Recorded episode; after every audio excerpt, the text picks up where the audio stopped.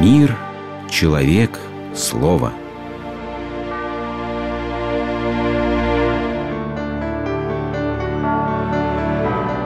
Религиозная энциклопедия. Таинство елеосвящения.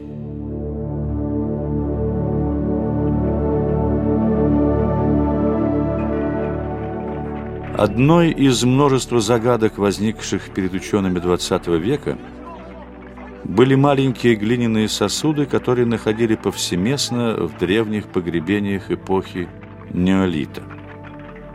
Для чего-то древний человек полагал в могилу усопшего, вне зависимости от его положения в обществе, небольшой сосуд с растительным маслом – Конечно, легче всего было решить, что примитивное сознание наших предков рисовало картины загробной жизни, где также требуется пища, как и на земле. Однако этому мешало отсутствие других продуктов. Да и что мог дать этот маленький флакон? Потребовались годы, чтобы решить эту загадку древности. Хотя ответ находился, как обычно, совсем рядом – Оказалось, та же самая идея вот уже на протяжении двух тысяч лет лежит в основе одного из таинств церкви – таинства елеосвящения. Для жителей жарких стран оливковое масло, или по-славянски елей, не только продукт питания. Под палящими лучами солнца кожа быстро теряет эластичность, трескается, облезает. Солнечный ожог может привести и к тяжелой болезни.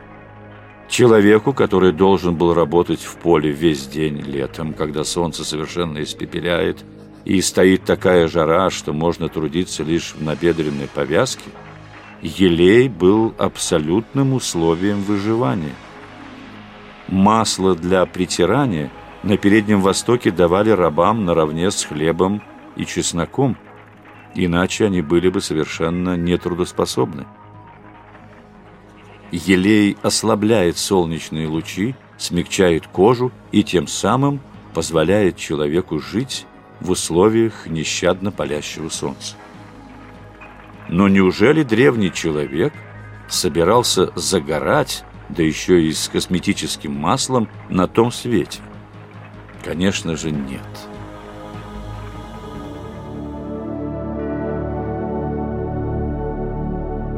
греческом языке слова «оливковое масло» и «милость» произносятся почти одинаково.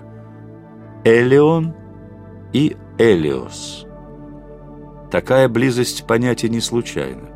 Ведь солнце у множества народов было символом высшего божественного бытия. Солнце не только дает жизнь, оно может стать и испепеляющим, уничтожающим все живое. Но ведь и Бог не безразлично относится к человеку. Приближение грешника к Богу после смерти словно испепеляющие лучи солнца, от которых укрыться некуда. Для того, чтобы не сгореть от божественного праведного гнева, требуется милость. И знаком этой милости и был сосуд для масла – в погребениях неолита.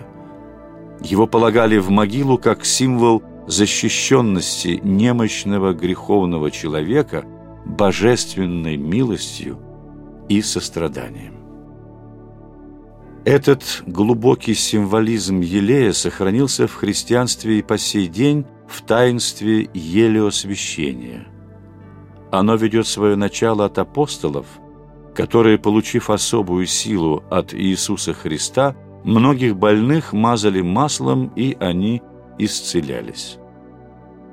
Один из двенадцати учеников Христовых, апостол Иаков, так говорит об этом таинстве. «Болен ли кто из вас? Пусть призовет пресвитеров церкви, и пусть помолится над ним, помазав его елеем – во имя Господне, и молитвой веры исцелит болящего, и восставит его Господь, и если он соделал грехи, простятся ему. Это таинство на Руси получило также название «соборование», поскольку его совершает собор священников. В этом таинстве через молитву священников и семикратное помазание освященным елеем главных частей тела у Бога и спрашивается особая милость к болящему.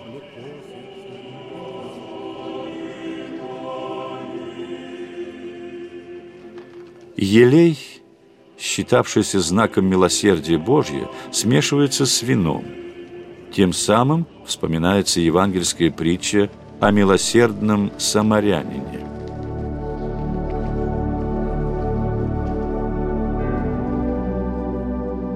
Из молитв на еле освящении становится ясно, что в таинстве ожидается исцеление прежде всего души, которое должно принести исцеление и телу. Болезни всегда плод греха, состояние нашей удаленности от источника жизни Бога.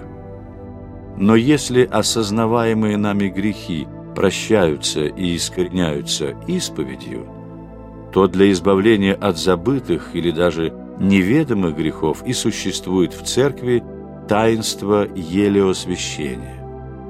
Словно вспоминая потребность в особой милости Божьей перед лицом смерти, эти загадочные сосуды с елеем в древних погребениях, таинство соборования всегда совершается прежде всего над тяжело болящими людьми. Соборная молитва очистит душу от греха, елей милости Божьей уврачует душевные язвы, и преображенный божественной силы больной либо восстанет от одра болезни, либо перейдет с чистой совестью в мир иной. О Господи, как совершенны дела Твои, думал больной. Постель и люди, и стены – ночь смерти и город ночной. Я принял снотворного дозу и плачу платок теребя. О Боже, волнение слезы мешают мне видеть Тебя. Мне сладко при свете неярком, чуть падающем на кровать, себя и свой жребий подарком бесценным твоим сознавать. Кончаясь в больничной постели, я чувствую рук твоих жар. Ты держишь меня, как изделие, и прячешь как перстень, футляр.